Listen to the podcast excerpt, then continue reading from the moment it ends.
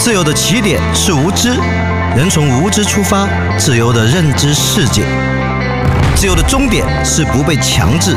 人自由的结成同盟，反抗僵化传统与现实暴政。所有偏见、谎言、愚昧，将在自由的洞察下消逝如风；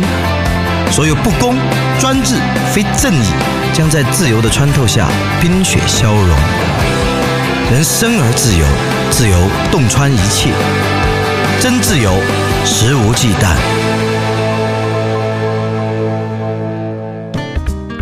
好的，FM 朋友，大家好，欢迎收听本期《食无忌惮》，我是宋世南。《食无忌惮》的视频上线了，上线了，上线了。《食无忌惮》是一档大型原创历史思想类脱口秀，我是宋世南，也是这个节目的主讲人。在我看来，历史是人类对过去生活的不朽向往。历史没有隐瞒，我们没有忌惮。我们这档节目呢，追求的是无一字、无出处、无一句、无情感。我们既要有强烈的、严谨的学术研究的态度，但也要有通俗的、动情的大众愿意能够接受的这样表述方式。而我个人的每一次的这个录制呢，都是全脱稿的，我全靠我这个惊人的大脑来记忆。而我知道以前中国的一个脱口秀叫立波一周脱口秀，丫就是看提示板的，对着稿子念，所以很快就死了。今天我们讲述空军抗战史，我有两个心愿。第一个心愿是，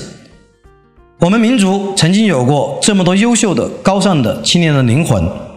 他们为了个人的自由和尊严。为了国家的自由和尊严，飞上蓝天，生死存亡系于一线。他们视死如归，锐身赴难。可是呢，今天我们太多的国人并不一定知道他们的故事，所以我希望用讲述来记住、纪念这些高尚的灵魂，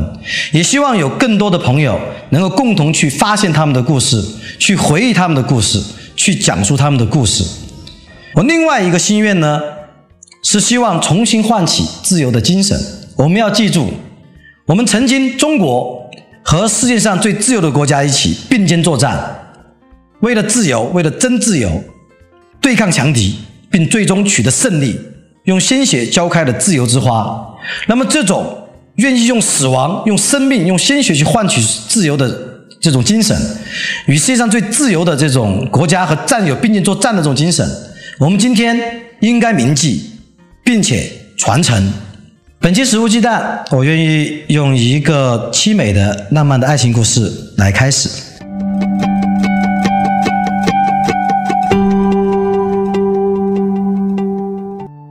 故事的男主角叫张乃昌，是东北营口人，一九一八年出生。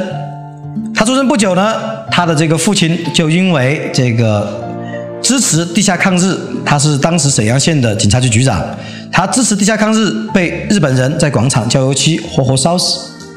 父亲死亡之后，张乃昌把名字改为张大飞，是非的非，因为他觉得自己的命运已经面目全非了。父亲遇难后，张大飞去营门营口投奔他的姑姑，进入了教会学校。在教会，他找到了新的父亲天父，他信仰了基督教。在三一年之后，东北沦陷，那么很多大量的东北人流亡。张大飞也不例外，他先流亡到北平，又流亡到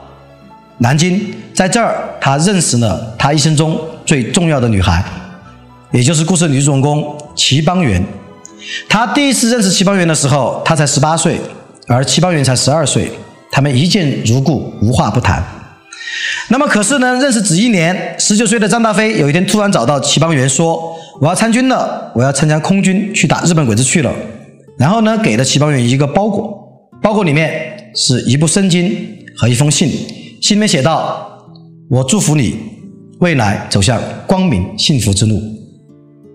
从此之后，齐邦媛和张大飞开始了长达七年半的通信。每一次收到信呢，齐邦媛都非常开心，他尤其喜欢这个信签纸。信签纸是用航空信签纸写的，是淡蓝色的。齐邦觉得这是来自云端的信件。因为呢，这个淡蓝色就是张大飞开着战斗机在云朵中，在蓝天上面这个穿梭时候的背景色。随着这个战争的这个开展，张大飞迅速成长。他参加过重庆保卫战，这个表现优异。然后呢，被选入了这个参去赴美进行飞行培训。然后从美国一九四二年夏从美国回来之后，张大飞加入了中美混合团。但是老百姓呢，仍然把中美混合团视为飞虎队，成为了飞虎队的队员。后面还荣升为飞虎队的一个中队长。而齐邦媛呢，也在这个岁月中慢慢成长，长为一个娟秀的、亭亭玉立的少女。她在一九。四零年之后就读南开中学，到一九四三年他快毕业，在毕业的这一年呢，他参加了毕业典礼。毕业典礼结束之后，有人说有个人在操场里面见你，哎，等你，你快出去看看。齐邦媛走出去一看，有个人全身戎装，然后呢披着一个特大的军雨衣，站在操场中间等他。这个人像天神一样，正是张大飞。张大飞穿过梅林，越过操场向他走来，走到一半，他忽然停下来。看着齐邦媛的脸说：“啊，一年都没见，你怎么长得变得这么快？你怎么变得这么好看？”啊，齐邦媛当然只有羞涩的低下她少女的头。天空很作美，这时候忽然下起暴雨。那么暴雨的时候呢，这个张大飞就一把拉住齐邦媛的手，拉她到一个屋檐下躲雨，然后呢，顺势呢就把齐邦媛揽到怀里。隔着厚厚的军装，齐邦媛都能听到张大飞。砰砰的，就像是这个飞机引擎轰鸣一样的心跳声。那一刻非常美好，但是齐邦媛不知道，这是他一生中见张大飞的最后一面。一九四三年夏天毕业之后，齐邦媛来到乐山就读武汉大学，因为抗战很多大学内迁，这个武汉大学是内迁到了四川乐山，嗯，我的故乡，在这个。武汉大学的时候，他刚刚一报到，在宿舍门房就给他一封信，来自云南蒙自，又是张大飞的信件。那么这个四三年以后，那么空军的这抗战任务就更加的这个剧烈了。那么随着这个任务的这个转战，那么他收到的信的地址也来自于不同的地方，从缅甸到昆明，从昆明到桂林，从桂林又到长沙，从长沙又到重庆。那么可以说。他收到的这些信的地址串起来，就是当时的抗战空军的一个行军路线图。而在信中，他们讨论很多东西，甚至讨论灵魂。而张大飞告诉齐邦媛，在抗战的这么多年，只有齐邦媛是唯一能跟他探讨灵魂的人。而齐邦媛的信，也是他在飞行作战、在艰难的生死存亡一线中最大的慰藉。他们如此这般又通信了一年多，到了一九四五年五月。突然，这个张大飞的信就断了。齐邦媛有种不祥的预感。过了一个月，一九四五年六月，齐邦媛忽然收到他哥哥的一封来信。那么一看来信的开头，齐邦媛泪流满面。他哥哥告诉他，大飞已经于一九四五年五月十八日，在河南信阳上空啊，因为抗击来轰炸的日军，他不幸的这个中弹。然后呢，这个遇难了。而张大飞遇难呢，也非常壮烈。他中弹身亡之前，还努力把飞机迫降，保存了飞机的完整性。他迫降的姿势也很特别，他是在一个河滩迫降的。飞机的一个翅膀插入泥滩，一个翅膀直指天空。这好像是张大飞对世界、对邦媛的最后的告别的手势。好，我们再说这封信。在写给张大呃写给齐邦媛的哥哥这封信中，张大飞说：“如果你看到这封信，那么代表我已经不在人世了。八年前跟我一起考上航空学校的这个我的同学，一共八个人，现在有七个人已经战死了。而在我现在的部队里面，我最好的战友几天前他驾机出击也没有回来。我知道下一个肯定轮到我了。如果我没有回来，那么呢？”我已经吩咐人将邦远这么多年来给我通的信，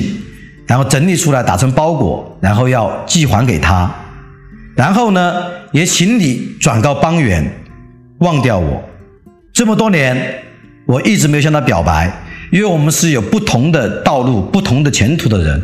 我每天在这个战场的上空，生死存亡系于一线。那么我我所听到的是炸弹的呼啸，看到的是机关枪的火舌，而邦远呢，他每天是诗书作伴，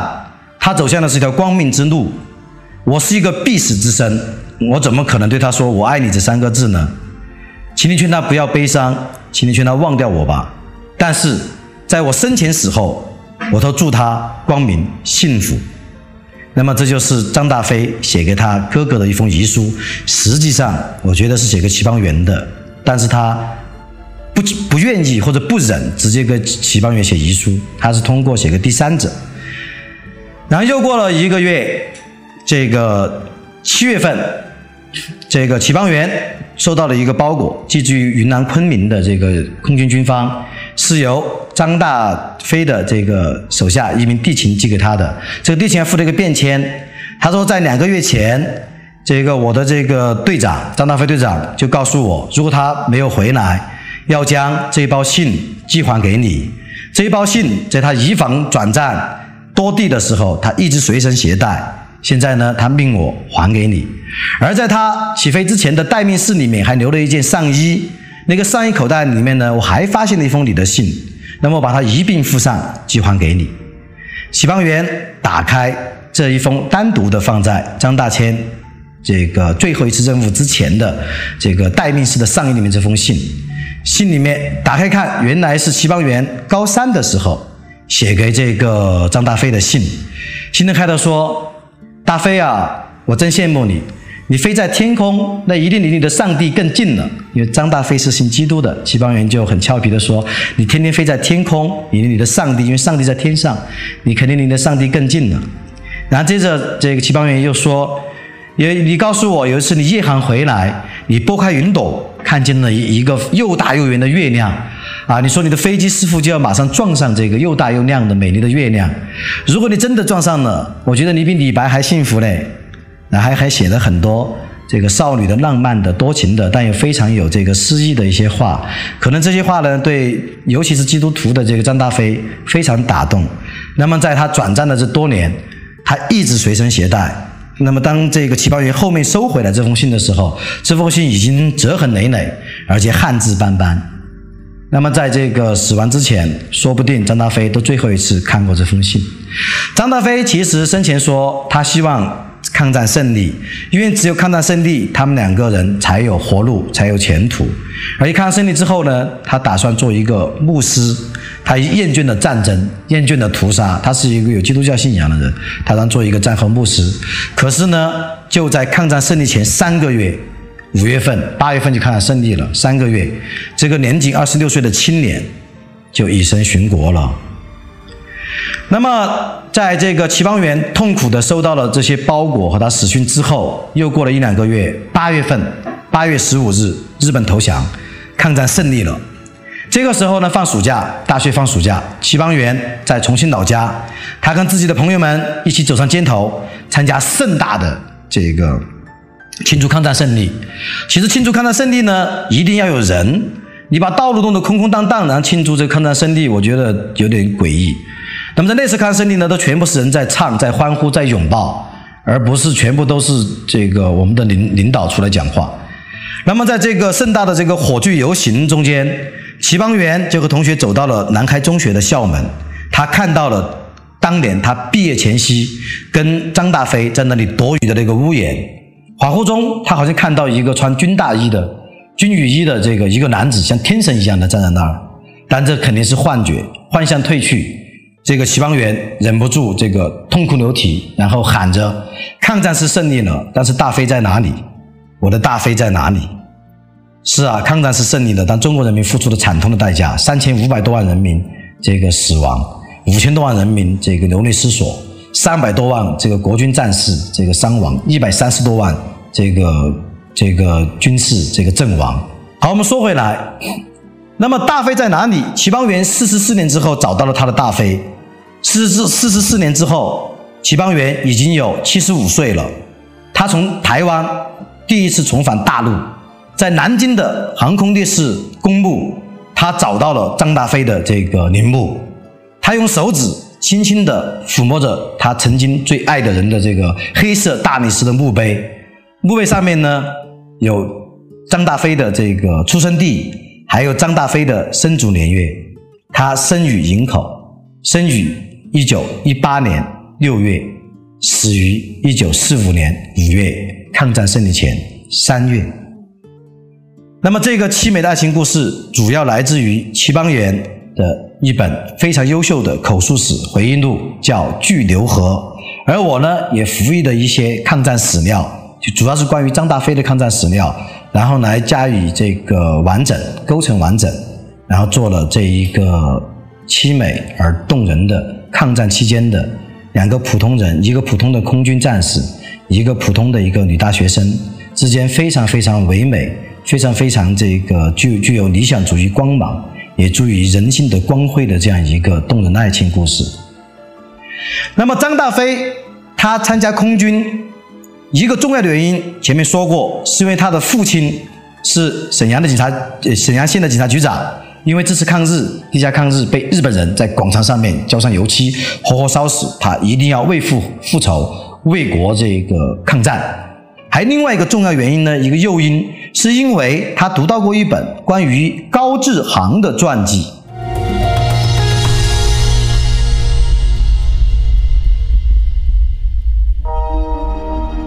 志航现在可能有很多朋友都比较陌生了，但是在抗战时期，尤其抗战初期，那可是非常多青年的偶像，他被称为是这个天神，天中的这个战神。又被称为是空军四大天王之首。当时抗战初期，空军有四大天王，那么为首的就是高志航。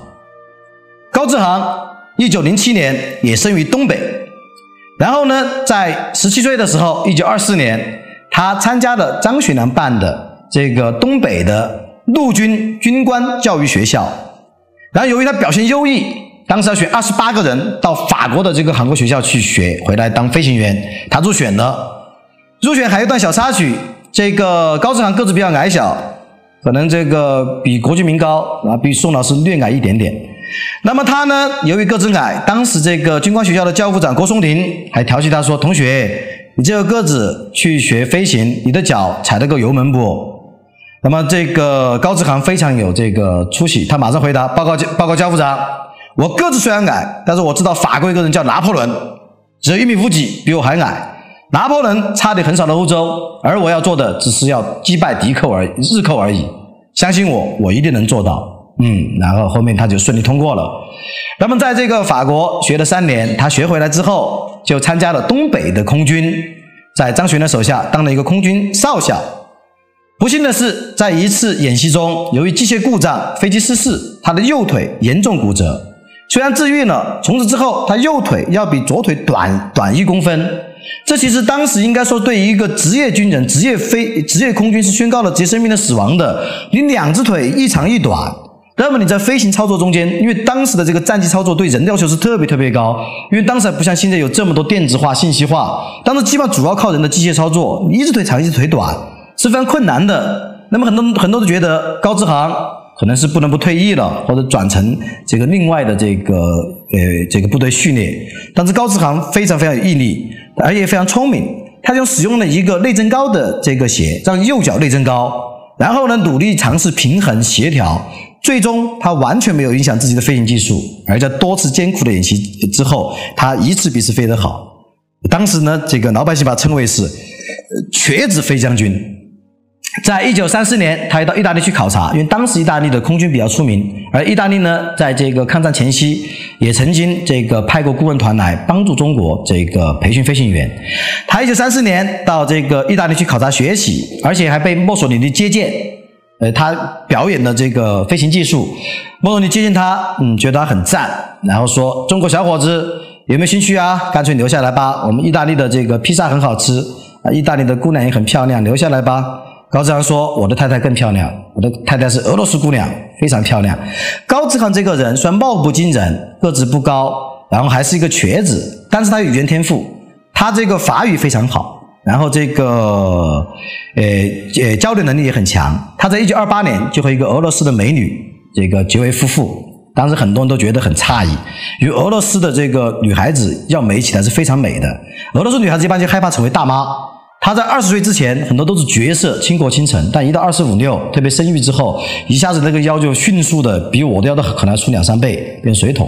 好，我们说回来，这个高志航呢娶了一个漂亮的这个俄罗斯太太，他从是一九二八年，他一九三四年也去意大利考察之前，他已经加入的是中央空军了，因为一九三一年这个东北沦陷，他从山海关逃亡到这个山东，想加入这个韩福区的空军部队。但是呢，韩复区的空军部队里面还有一个同学姓聂的，告诉他这个地方不宜久留，你去南京吧。就见到了南京，参加了南京的这个中央空军。而当时呢，中央空军规定，你的这个现役军官不能够娶外国的太太，因为害怕你里通外国，哪怕是这个俄国人、俄罗斯人也不行。那么他只有忍痛，后面就跟自己的这个俄罗斯太太分手了。他为了加入中央空军，但他迅速的又娶了一个上海的一个美女，校花级的一个叶姓的女士。所以我说，这个高志航不但他非常能作战，也非常能够这个追求女性。可能英雄和美人总是惺惺相惜的，对吧？像比如说，我觉得我的老婆也蛮漂亮。好，我们说回来，那么这些旖旎的风光，这些训练，那么都是为了真正的要这个打。大场面。一九三七年，抗战全面爆发，当时空军实际上还只能属于雏形，因为当时中国的空军力量跟日军对比，有人认为是一比五，有研究者甚至为是一比七的空军力量，就是是就是完全不堪一击，不管是数量还是质量。比如说，当时中国这边装配的这个飞机，几乎全是。自己山寨制造的，模仿别人的，或是呢从国外、从苏联、从英国或者从这个德国、意大利购买的一些十年前、五年前的这个比较老的机型，那么它的质量上面远不如日本人。比如说，不管是这个可持续的航的里程，别人一开战的最高可以航里程是两千，它可能只有五百；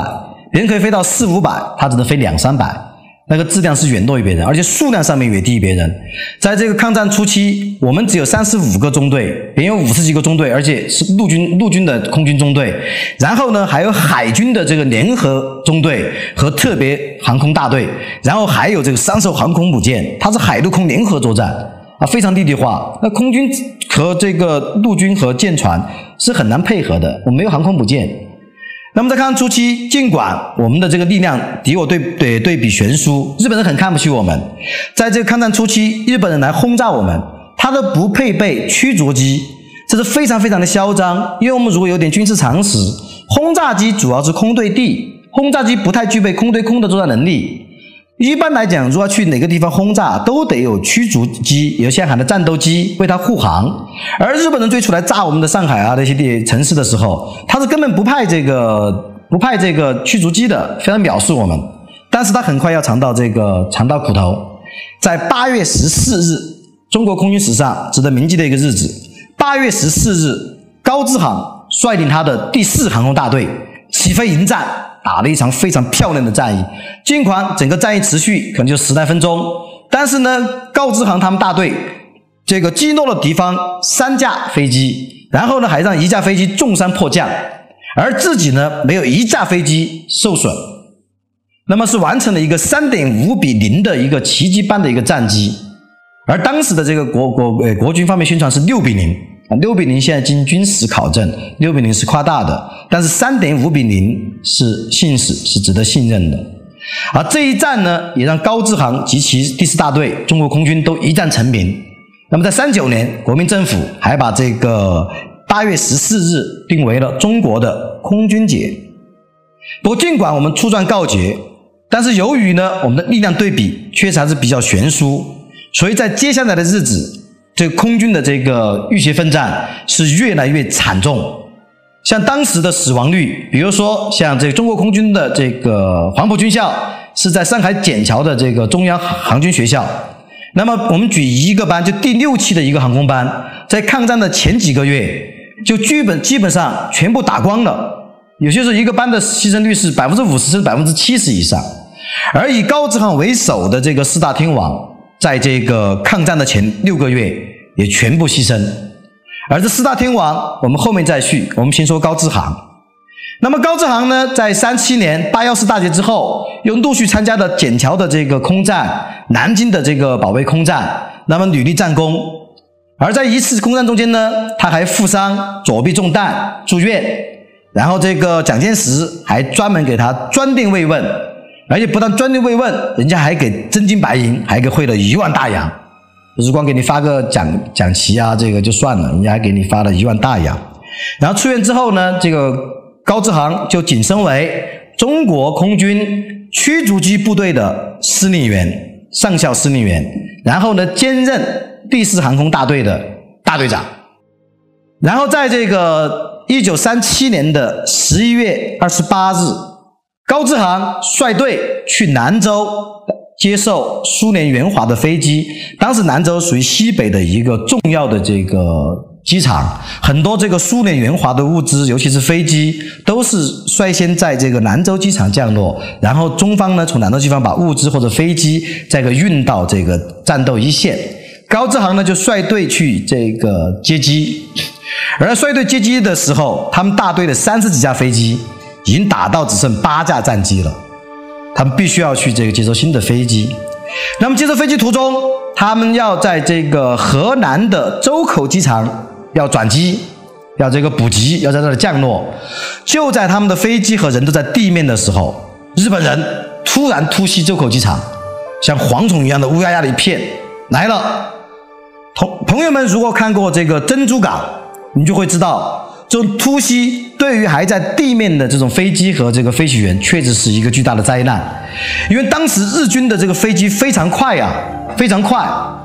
你是根本来不及反应。我们看这个珍珠港，有没有人看过珍珠港？对吧？你根本来不及升空就被打掉了，你的这个航空母舰或者你的这个战列舰还来不及这个就位，就已经被打沉了，或者已经重伤失去战斗力了。日本的突袭能力很强的。啊，所以呢，那抗日神剧中有一个姑娘把眼睛瞪着说：“她说我就是要用飞机把石，呃，石，我就是要用石头把飞机打下来。”那这是扯淡。当时日本的飞机主要四大类，哪四大类呢？驱逐机，然后这个轰炸机，然后强击机。强击机主要是地面的低空扫射，叭叭叭叭的扫扫射地面的这个有生力量的。然后还有一个侦察机，就算是侦察机你都打不下来，别人时速几百公里，你拿石头去打。而如果是前面三种飞机的话，你要去打那个，那个绝绝对是一种这个太任性的一种做法，太任性的，而且会非常危险，因为敌方的这个火力非常非常这个凶猛，速度非常迅捷。当你还去找石头的时候，你可能就已经被扫了，而有可能你捡到石头还在瞄准的时候，那你肯定已经中弹了。所以像这种抗日神剧，真的是这个离历史的真相很远。什么我就是要用石头把飞机打下来，这种既荒唐。然后呢，其实又是对当年浴血奋战的这种将士的，我觉得是一种亵渎。因为你对历史的这种扭曲和这种这种这个别有用心的夸诞，甚至是这个造作神话，那么实际上是对真实抗战、浴血抗战的这帮将士的一种亵渎。像还有很多这样的抗战的这个神剧，什么手撕鬼子啊，什么在空中啪啪啪的射十几十十十几箭把别人全部歼灭啊，这些，啊，在我看来都是非常非常的这个不敬。他不单是对智力的侮辱，对大家观众的智力的侮辱，他还是对历史的侮辱。就像拍的好一点的，早期有些电影从艺术价值来讲拍的要好一点的，像地雷战啊、地道战啊这些，但是呢，它也并不是真正的信史。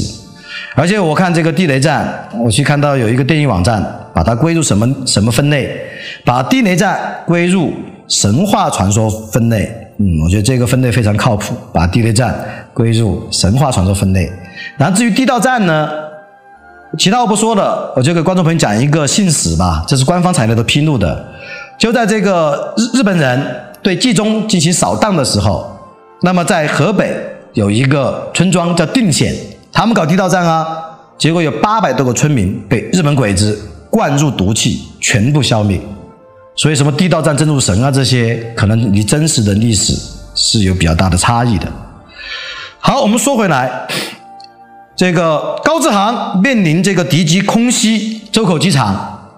他没有去躲避，他试着要起飞去空中去跟别人正面的这个 PK，但是呢，他的飞机突然出现机件故障，他第一次发动这个飞机发动不了。然后他第二次尝试发动飞机，还是发动不了。这时候敌机已经呜快飞到他们的上空了。这个时候呢，他的这个战友都劝他说：“高队，咱们走吧，太危险了。”他说：“你们走吧。”他叫他的这个机械长啊，或者是他的这个周围的战友：“你们走吧。”他说：“我作为一个军人，我怎么能够让日本人敌军在我们空军的头上飞飞舞，而我们不起飞去跟他作战？”他。第三次这个尝试起飞，但就在这个时候，这个日本人的飞机飞到它的上空，像雨点般的丢下了炸弹。那么呢，高志航和他身边的十四架飞机全部陷入火海。那么他当场以身殉国，而他的军械长、他的机械师，他当叫他们跑的也没有跑，继续留下来跟他一起发动飞机，也在那里也这个以身殉国了。那么这一殉国的呃呃这一年呢，高志航只有二十九岁。那么高志航牺牲之后，蒋介石专门为他主持了这个隆重的一个这样的一个追悼会。还欣上花圈，而他所这个率领的建立和率领的这个这个中国空军第四航空大队呢，后面又命名为志航大队。好了，那么我们前面讲过，高志航是中国空军的四大天王之首，那么剩下还有三大天王是哪三大呢？其实都是高志航的弟子，因为高志航还曾经当过中国这个教导总队的副总队长。交出的几乎所有的这个后面的优秀的驱逐机，也就是战斗机的这个飞行员，都是由高志航及他的这个同仁这个教育出来的。而四大天王呢，除了高志航以外的三大天王都是他的学生。那么这四大天王，高志航遇难的时候，殉国的时候二十九岁。那么另外的三个呢，像这个刘玉刚。遇难的时候二十六岁，李桂丹遇难的时候二十四岁，岳以勤遇难的时候二十二岁，而整个八年中国抗战，那么整个这个空军的这个牺牲的这个将士，他们平均年龄，你们猜多少？他不超过二十三岁，朋友们，不超过二十三岁，那还是一个大学生，或者是完全是一个少年到青年转变的时期的一个年龄。非常稚嫩，还有无限的可能性。但是呢，至少有八百多个飞行员，至少有四千多个空军整体的这个服务的这个人员是在抗战八年殉职了。而飞行员呢，平均年龄遇难的时候不超过二十三岁，最小的遇难者只有十六岁，只有十六岁，那战时非常残酷。所以真的是让我想起一段话，我把它改一改，就是一寸天空一寸血。十万青年，十万兵。高志航的殉职让很多这个国民悲痛，而且铭记他。实际上呢，不但中国人会铭记我们的抗战空军英雄，甚至连日本人都会铭记。那么这里讲一个小故事，就是关于空军英雄严海文的故事，就是日本人怎么样来纪念我们的这个呃飞行英雄的严海文。在一九三七年八月十七日，去执行一项任务，去轰炸在上海虹桥的日军的海军陆战队的司令部。那么在这空战中呢，他不幸的飞机中弹了，他就跳伞迫降，就运气不好，被风一刮，刮到了日本鬼子的阵地上，被日本人哇啦哇啦的啊，缴枪不杀这种这个围过来。这个严海文掏出自己的左轮手枪，里面还有六颗子弹。他用五颗子弹射向敌人，据说是击毙了五个日军，然后剩下一颗子弹他留给自己，自杀成人。啊，他的这个事迹英勇事迹把日本都震撼了。日本人虽然被他击毙了五个人，但是非常尊重他，用日本的军礼来为他行的葬礼，然后呢还为他修建了墓地入葬，墓碑上面刻着的是。支那空军勇士严海文之墓，而且在不久之后，在日本东日本的新宿还举办了支那空军勇士展览会，还陈列了这个严海文的飞行服、降落伞以及他击毙的五个日本人的手枪。而在九月一号的日本大阪的每日新闻上面。还报道了严海文的事迹，标题是“中国已非昔日之支那”。就日本人实际上是有武士道精神的，他崇敬一切这个勇士。那不光他纪念中国的勇士，比如说在二战初期，在这个大概在一九四二年，日军的飞机第一次炸沉了老牌这个海上强国英军的这个战列舰。炸沉了之后，这个飞行员在傍晚黄昏的时候，他驾驶飞机绕着那个战列舰被击沉的地方绕场一周，扔下一束鲜花。那么他对自己的英勇的对手是尊敬的啊，对英国的被击沉的战列舰，对我们中国的这个空军英雄严汉文，他是有一种武士道精神的一种推崇尊敬。但是呢，我们不能够过高评评价这个武士道精神。如果这个武士道精神与军国主义结合，那就是一个特别狂热、凶残和残忍的一个怪兽，一个战争机器了。好，我们说回来。那么呢，这个空军的这个英勇事迹，让这个日本人认识到，中国已非昔日之这个支那。实际上，不只是空军的英勇表现，当时整个国民革命军的表现，都让日军非常震撼，而且受到了非常沉重的打击。海陆空、海军、空军、陆军、国民革命军的都表现得非常英勇，甚至是壮烈。那么，在这个日军在整个中国战场八年抗战，他的阵亡人数。是四十五万人，有一半以上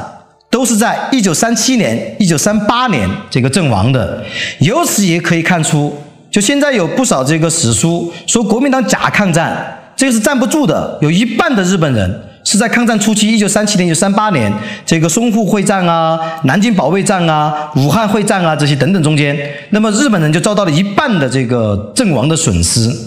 当然呢。国军这边损失也非常惨烈，像他的陆军，他的精锐部队基本上损失殆半。他在这个上海、在南京硬拼了几个月，那么几十万人的这个军队打到后面的话，可能十不胜一，有些这个部队是十不胜一。而他有这个德国人曾经武装的这个精锐的机械化师，也基本上全部打光了。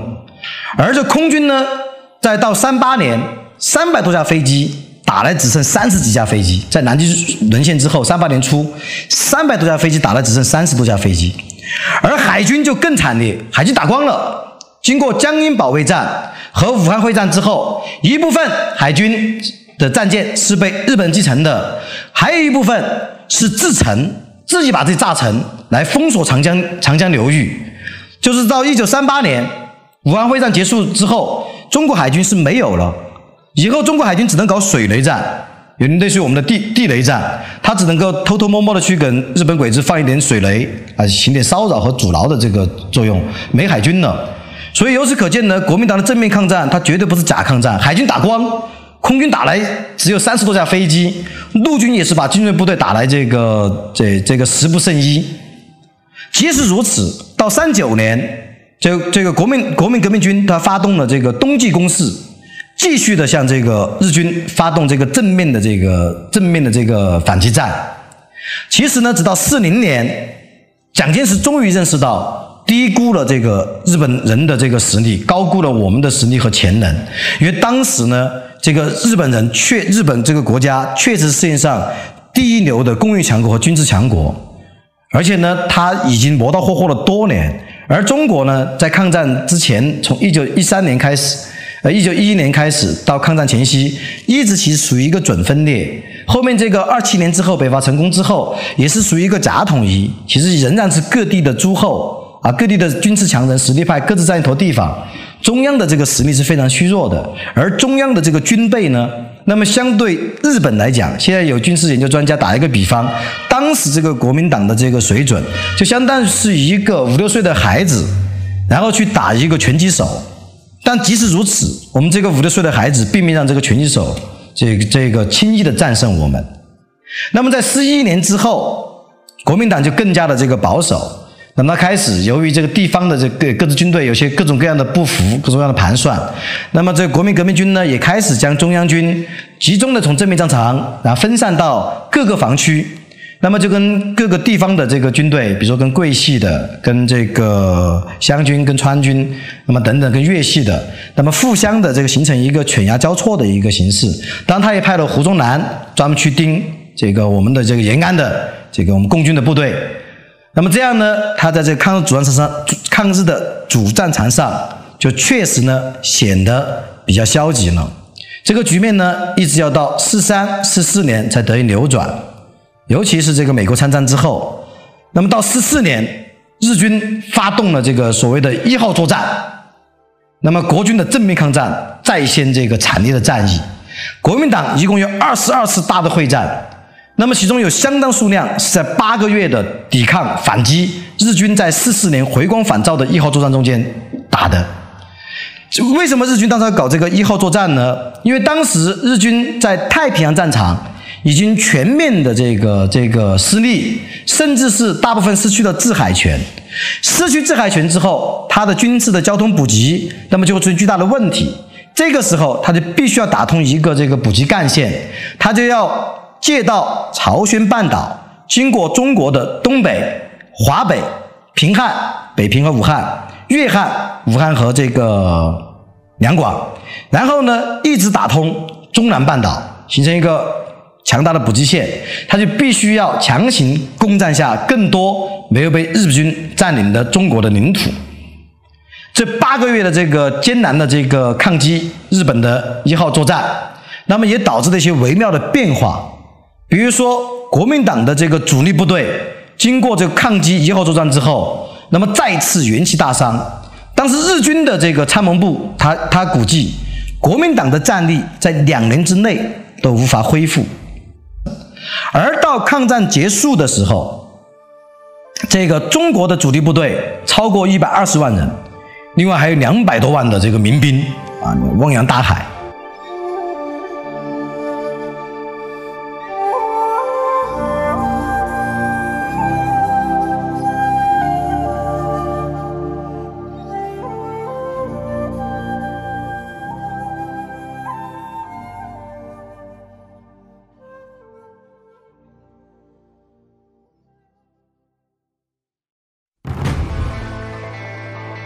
自由的起点是无知，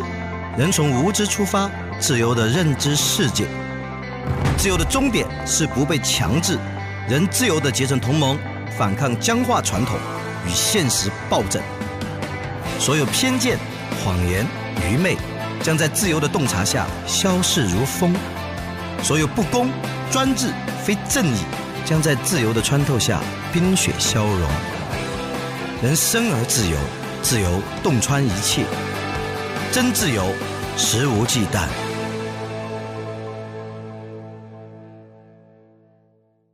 好，我们说完了。国民国民政府在最初并非是假抗战，正面抗战非常惨烈。到三九年、四零年之后，进入一个战役的相持防御。到四三年、四四年之后，进行这个反击和决战，在四五年取得胜利。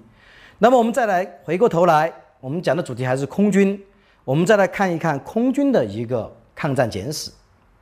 实际上，中国有空军呢，是在一九一三年，北洋政府就建立了中国第一所航空训练所，那就是中国空军的萌芽。但是呢，由于在一九一零年代直到一九三零年代，中国始终处于这个军阀混战，然后是或者是这个北伐之后属于是这个内战。那么呢，内战主要是靠陆军。基本上用不上海军和空军，内战很少用空军的，就像是陆军。所以各种势力，包括中央政府呢，都主要是发展这个陆军的力量。那么空军的建设是非常薄弱的。而当时空军的机战机呢，要么是自己模仿这个西方的这个飞机自己造的山寨机，就像这个我我们现在看到很多山寨货一样。其实在这个一九。二十年代、三十年代，中国造飞机已经造山寨的，模仿为主，性能不怎么样。要不就购买，从这个美国、英国、苏联、意大利、德国等地购买战机。但是呢，西方列强也不会把自己最新型的、性能最好的卖给你，往往买到的机型呢偏陈旧。最重要的是，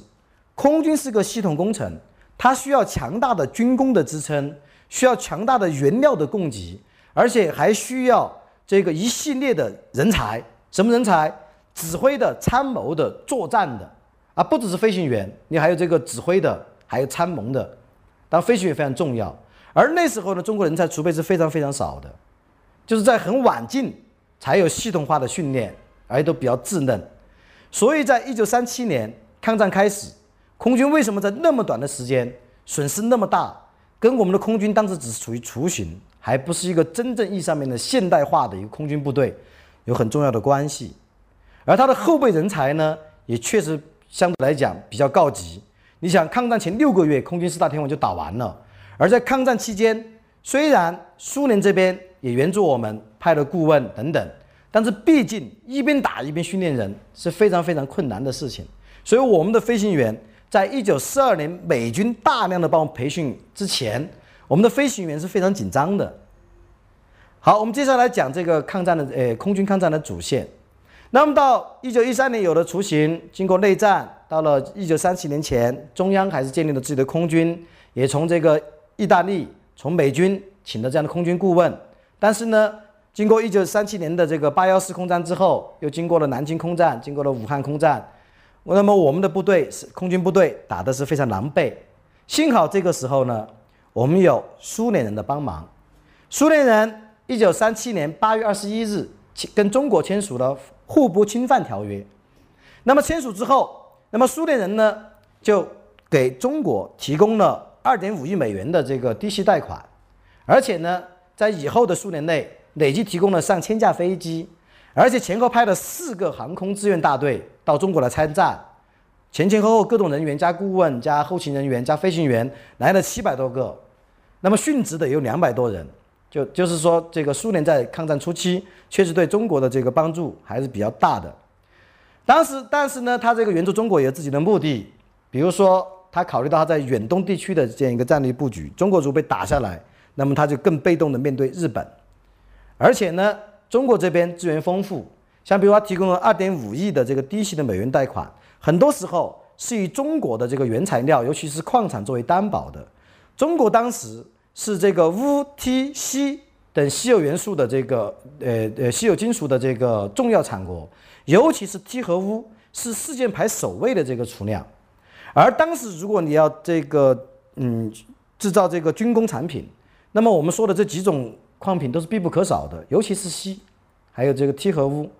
而苏联当时是社会主义国家，它要购买这个军事原料，其实是受西方很多人的这个限购，甚至是禁购的。啊，别人不买账，你买不到。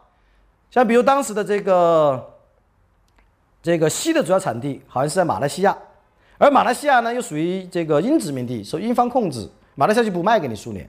所以苏联呢也希望跟中国有友好的关系，一方面是战略上面对日本的牵制，一方面是工业原料和农业产品那么的一个互换，他提供低息贷款、军事援助，我们提供这个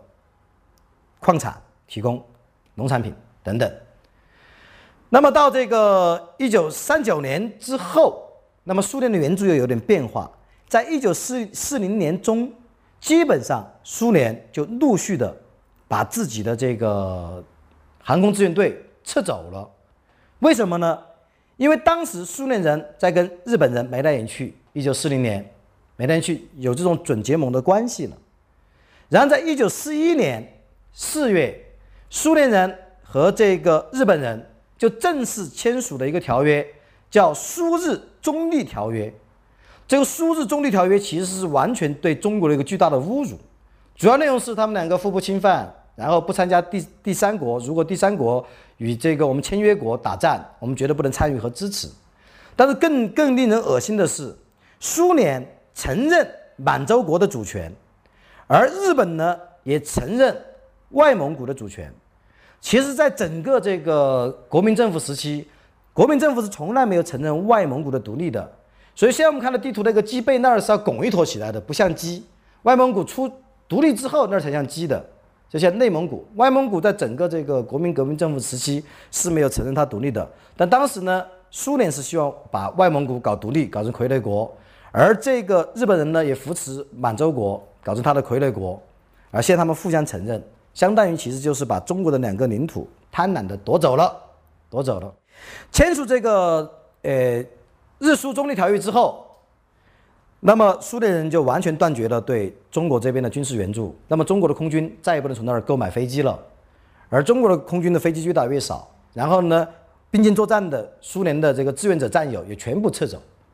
而雪上加霜的时候，就在大概同期，一九四零年的秋天。日本人发明了一个非常可怕的战机，叫三零零式战机。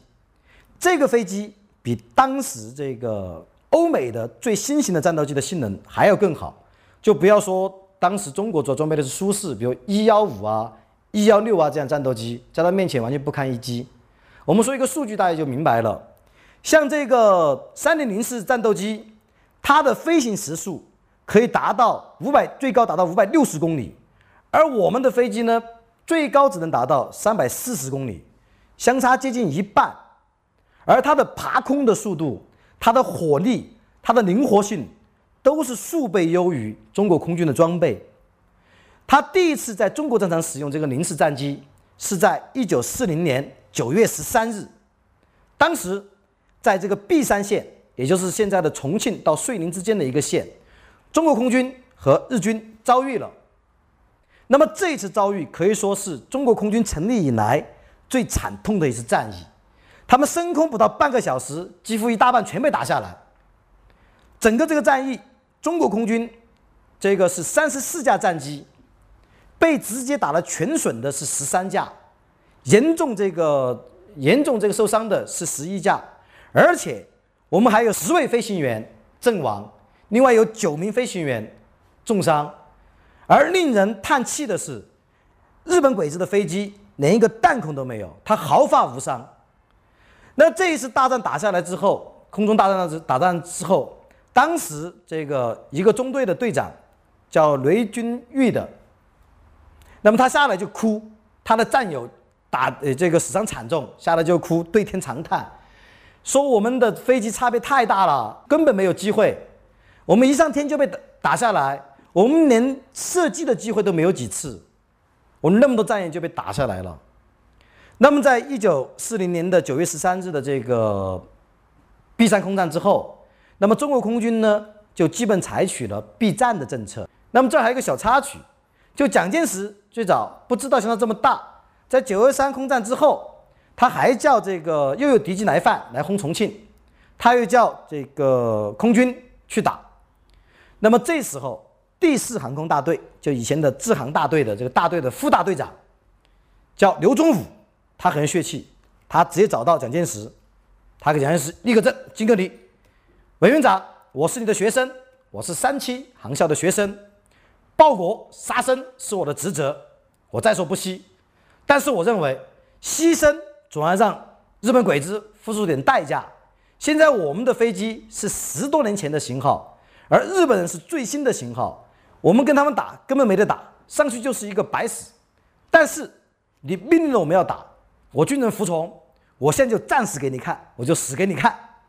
说完了，这个刘忠武敬个礼，转身就走。蒋介石后面喊：“哎呦，忠武啊，回来呀！哎，有话好好说啊。”忠武不听，扭头就走，怒气冲冲地回到了机场，马上招呼自己的四大队的同仁：“我们飞，我们去打日本人。”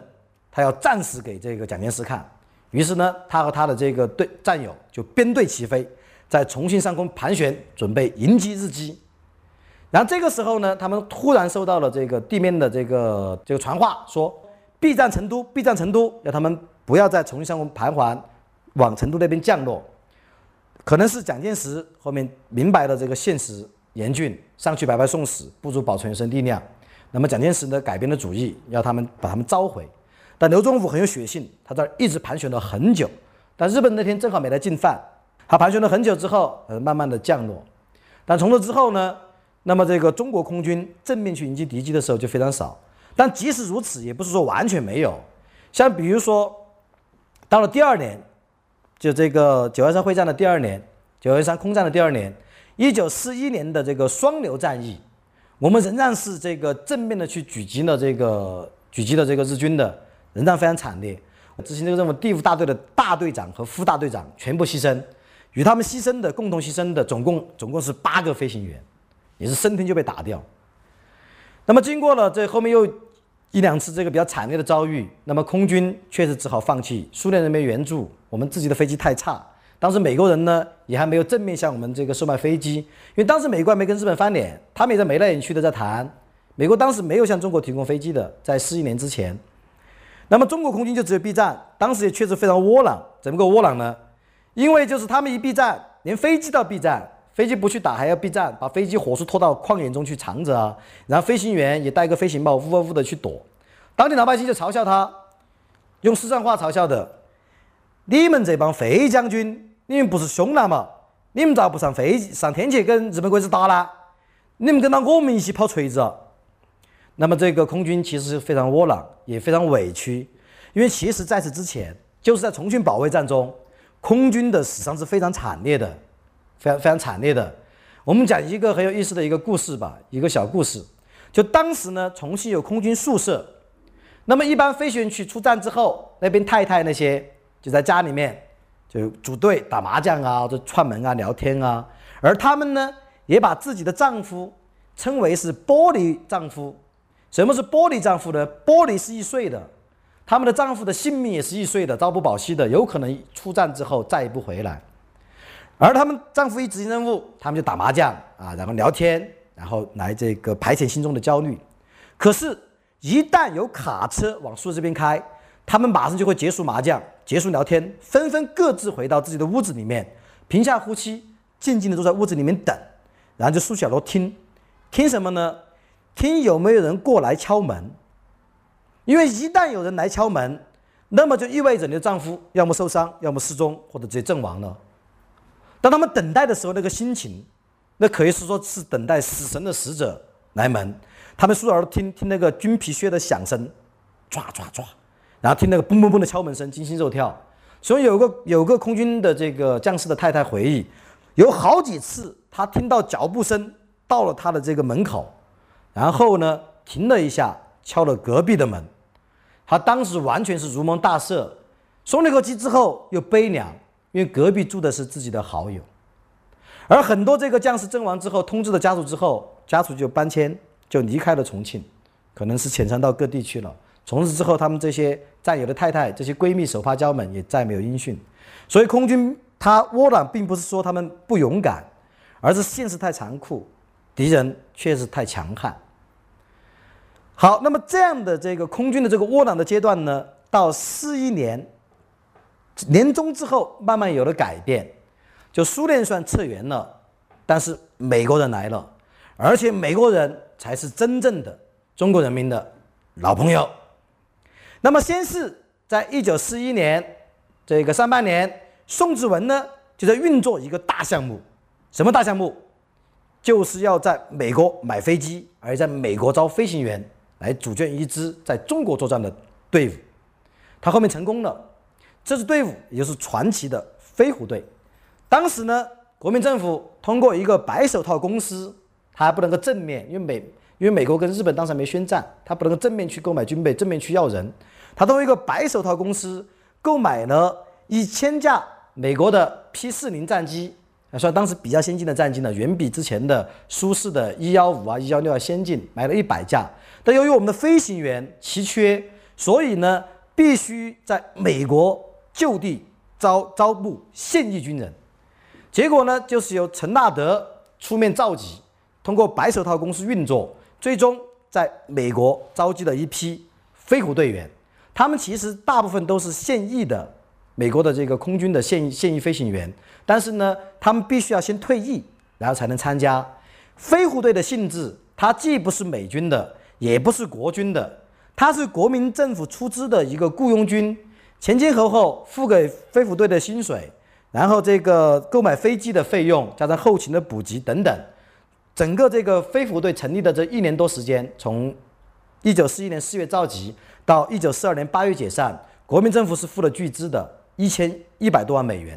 但是呢，事后所有人都认为这个投资是值得的，在这一年多的这个战斗中。飞虎队主要的任务是保卫滇缅公路，保卫昆明，然后进击在日本的这个呃在缅甸的日本侵略者，而且呢，他们取下了非常牛逼的战机，他们牺牲了十四个飞行员，但是他们打掉了号称打掉了日本人两百九十七架飞机，就当时日本是打不赢美国空军的，美国空军当时世界上最强，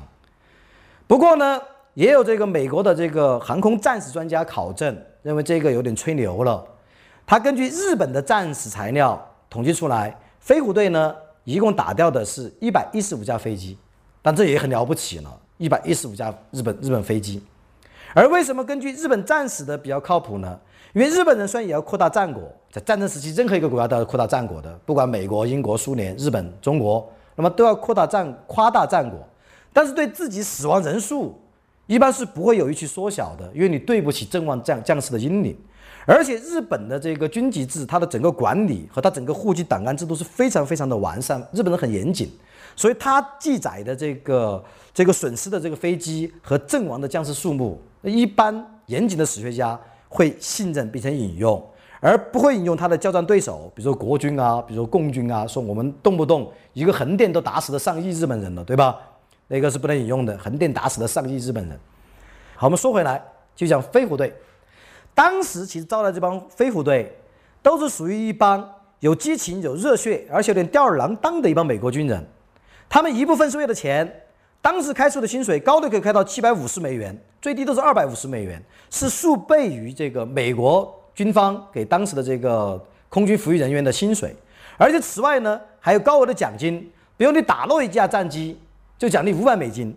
那么美美国这这一帮人呢，一部分是为了高额的这个物质的这个刺激，但是还是有相当一部分，我个人认为是为了理想主义，为了自由而战。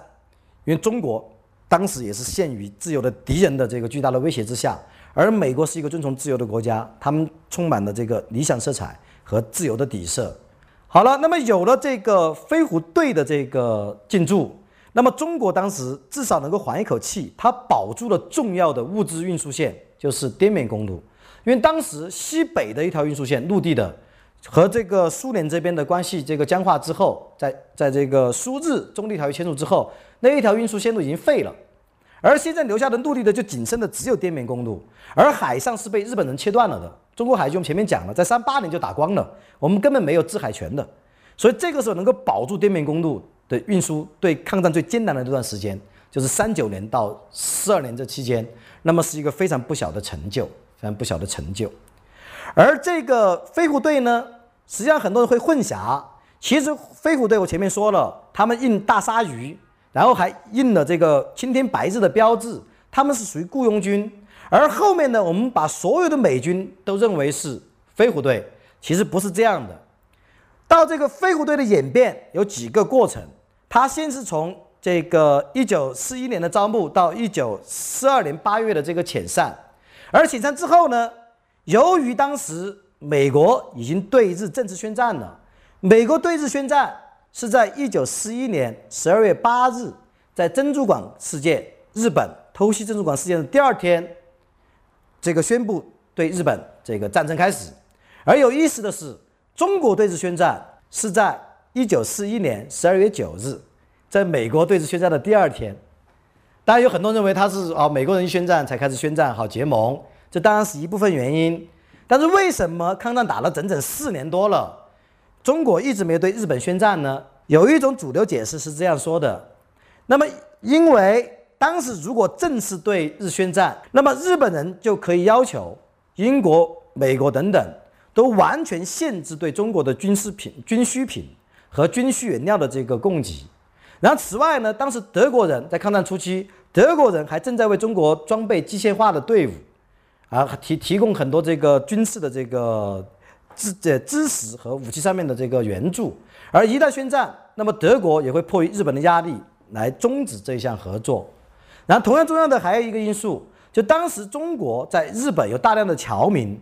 而当时中国根本没有能力去保护在日的侨民，也没有能力让他们撤退。一旦正式宣战，这帮侨民的命运可能非常悲惨。而日本人根本不怕，日本人的侨民当时他没跟这个英美宣战之前，他可以直接进入中国的租界，所以可能出于这三个考量，所以中国迟迟没有对日宣战，直到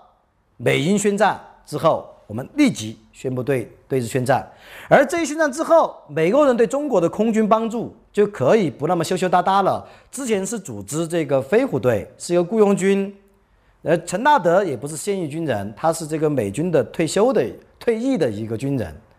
但是呢，在正式宣战之后，解散了飞虎队，四二年六月，然后迅速的就以这个飞虎队的一些成员为这个主要力量，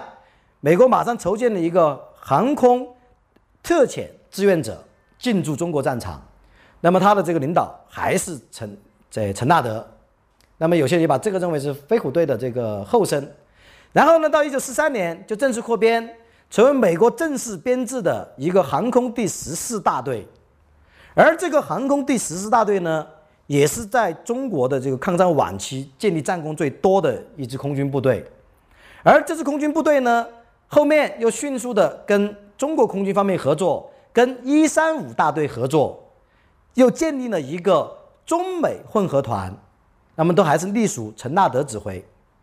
中美混合团的编制呢，中方还是中方的编制，美方是美方的编制，但是中美混合团这个空军队伍的这个指挥权呢，是属于陈纳德。陈纳德当时是美军中国战区的空军总司令。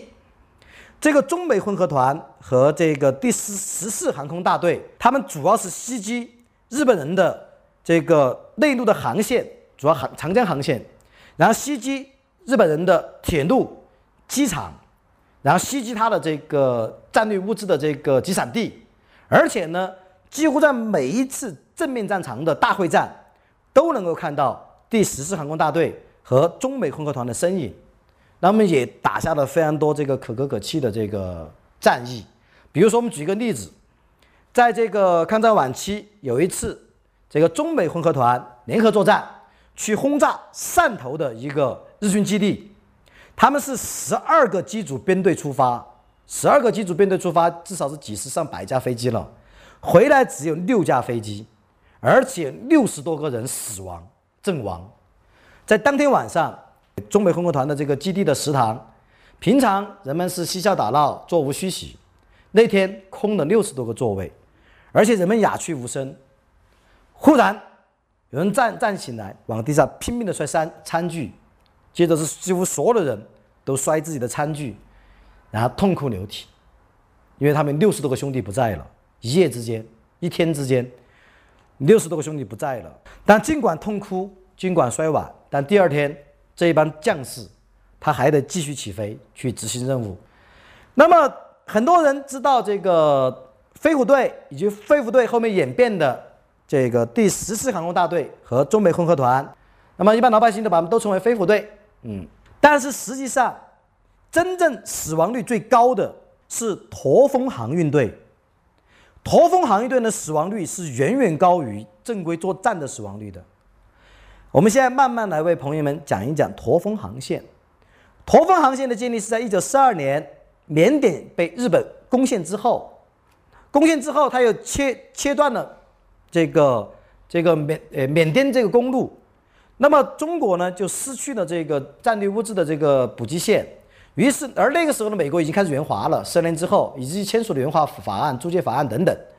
那么美国呢，就和中国联合打造了一条航线，叫驼峰航线。那么主要呢，飞机和人员都主要还是由美军出，中国这边也成立了这个中国的这个一个一个呃专线的航空公司。那么这一个驼峰航线为什么要驼峰？因为它是行走在世界上最危险的一条航线上，这段航线从这个印度一直往东行，越过喜马拉雅山，越过混蛋山脉，穿过怒江、苍南江、金三江，然后达到昆明和重庆，全程八百公里。那么气候条件极度恶劣，然后呢，冰川雪峰林立。高山和深谷林立，它行走的飞行的形状经常是一上一下，右上右下。它是根据飞飞机攀行的路线，把它称为驼峰航线。驼峰航线功不可没，在一九四二年到一九四五年，为中国累计运输了八十万吨的这个战略物资，还运送了三万多人的这个往返人员。但是呢，它也付出了非常惨烈的代价。在整个这个驼峰航运的损失是五百多架飞机，然后一千六百多人死亡或者失踪。其实失踪基本上就等于死亡了。你在喜马拉雅的山脉上，你就算迫降，没法救援。有一个美军飞行员回忆，他亲眼看见了有人在一个山雪峰上面给他招手，他没法去救，他非常伤心，但是没法去救。所以现在都还有很多人去这个重走当时的这个驼峰航线，去寻找当时这个阵亡的或者失踪的人的遗骸，把他们的姓名找到，把他们的这个遗体或者骨灰运回美国。哎，我觉得这个是非常好的一个功德无量的一个一个事情。好，我们说回来，驼峰航线还有一些有趣的这个后面形成的一些现象。在这个战后的《时代周刊》上面登过一个报道，专门报道驼峰航线。好，在这个世界上最危险的航线上，风光其实很漂亮，雪峰、这个冰山，然后冰川，然后深山林谷，然后呢还有一个特殊的一个人造的一个很特别的现象，叫铝谷。什么铝谷呢？铝就金属的那个铝。这个铝谷是因为有非常多的飞机失事摔成碎片，而飞机呢当时很多是铝制的。就很多铝制的碎片，所以一到这个天气晴朗的时候，那么山谷中就有非常多的铝片会闪闪发光，而这些闪闪发光的铝片呢，又会指引正在飞过这个驼峰航线的这个将士、飞行员，希望他们能够成功的、顺利的飞过这一段世界上最危险的航线。在最高峰期，尽管驼峰航上面的这一帮战士、飞行战士，他们没有办法去轰炸别人。也没有办法去敌军的飞机作战，但是他们每隔两天基本上就要调一架飞机下来，啊，整个驼峰战线的这个飞机和尤其是这个人员的损失，是整个这个空军几条战役上面伤亡最大的。我们前面讲呢，美军在中战上面除了第十四航空大队以外，还有驼峰航线，其实还有第三块就是他们的第二十航空轰炸队。那么这一块也是有非常多可歌可泣的故事的。第二十航空轰炸队，当时是一九四三年罗斯福批准建立的，它主要拥有的轰炸机叫 B 二九轰炸机，B 二九又被称为是空中堡垒，巨无霸大家伙。为什么称它是空中堡垒呢？当时 B 二九是世界上最先进和最大型的轰炸机，它最远途可以航行六千六百公里。它最高时速可以达到五百九十八公里，它可以载重载弹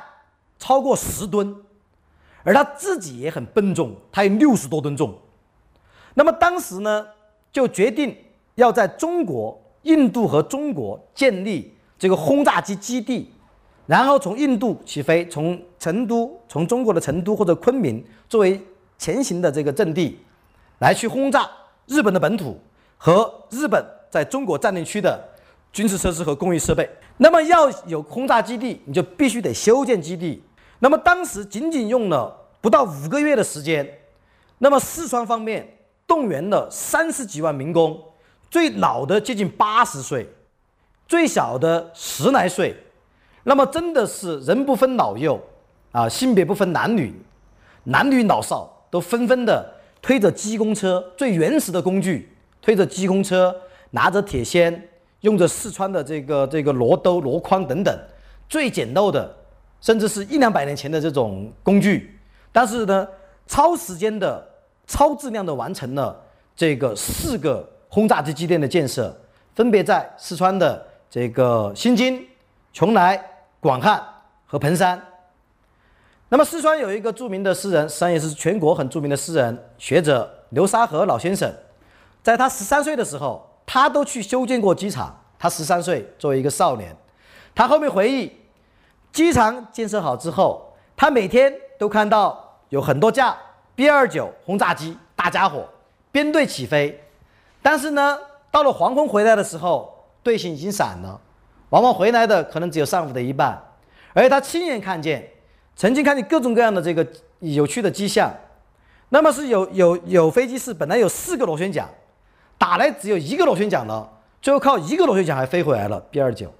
然后他还看见过有受伤的，伤到什么程度？他的那个飞机上面有桌子大一样的破洞，他被打成了桌子大一样的破洞。透过那个破洞可以看到蔚蓝的天空，就即使被打成这个样子，他还可以飞回来。当时他觉得有趣，他后面才知道还有很多他看不到回来的，在太平洋中可能就已经这个葬身于太平洋底了。刘兆和老先生感慨说：“好，这些都是我们的朋友啊，他们很多人都死了，而这些死让我至今难以释怀。”刘兆和还说：“如果我这辈子做过什么真正称得上伟大的事情，那就是我十三岁的时候和我很多的四川的老乡、四川的民工，我们一起去修建 B 二九轰炸机的机场基地。他认为修建机场。”是他一生中唯一做的一件事情，可以称得上是伟大的。而这个基地修好之后，在一九四四年六月十五日，那么有第一批的这个 B 二九轰炸机直接飞向日本本土，炸他们。而之后呢，在半年时间内，陆续轰炸了，比如日本的九州的这个工厂工业基地，轰炸了日本的占领了我们东北的工业基地，而且还轰炸了，甚至是这个严重呃吹击了这个。呃，日本在汉口和台湾的空军基地，就从一九四五年六月，一九四四年六月十五日起飞，到一九四四年底，半年时间，B 二九轰炸机直接向日本本土和日战区的这个工业基地和这个军事基地累计投下了三千三千多吨的这个炸弹，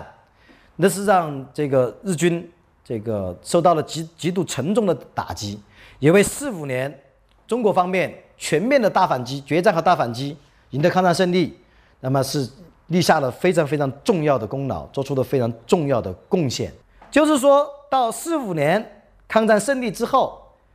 中美空军还去执行过一次任务，这次任务比较轻松了，比较轻松，比较轻松了。但是呢，这个轻松也还是有着付出了血的代价。这任务是什么呢？抗战胜利之后，由中美空军去飞往各地投传单。这个传单呢，是表示日本人已经这个宣布投降了，我们胜利了。可就在这个投传单的过程中，还是有一位这个飞行员叫郭凤鸣，应该叫郭凤鸣吧。那么这个飞行员不幸的这个遇难逝世，他也成为八年抗战最后一位牺牲的这个中国空军抗战将士。说到投传单，其实中国空军投传单。可是很有经验的哦。虽然我们失事的一个人，为什么这么说？不知道朋友们有没有听说过一个叫“人道远征”的词，或者说一个叫“子弹轰炸”的一个这样的一个事迹？什么子弹呢？这个子弹纸张做的炸弹，这是在一九三八年五月，由中国空军干成了一件壮举。我们用纸做的纸做的炸弹，我们用传单。那么这个传单呢，上面主要写着反战的，然后向日本人民揭露日军暴行的，比如南京大屠杀等等的这样的这样的事情的东西。那么这些策划呢，是在一九三八年三月，一九三八年五月十九日正式执行。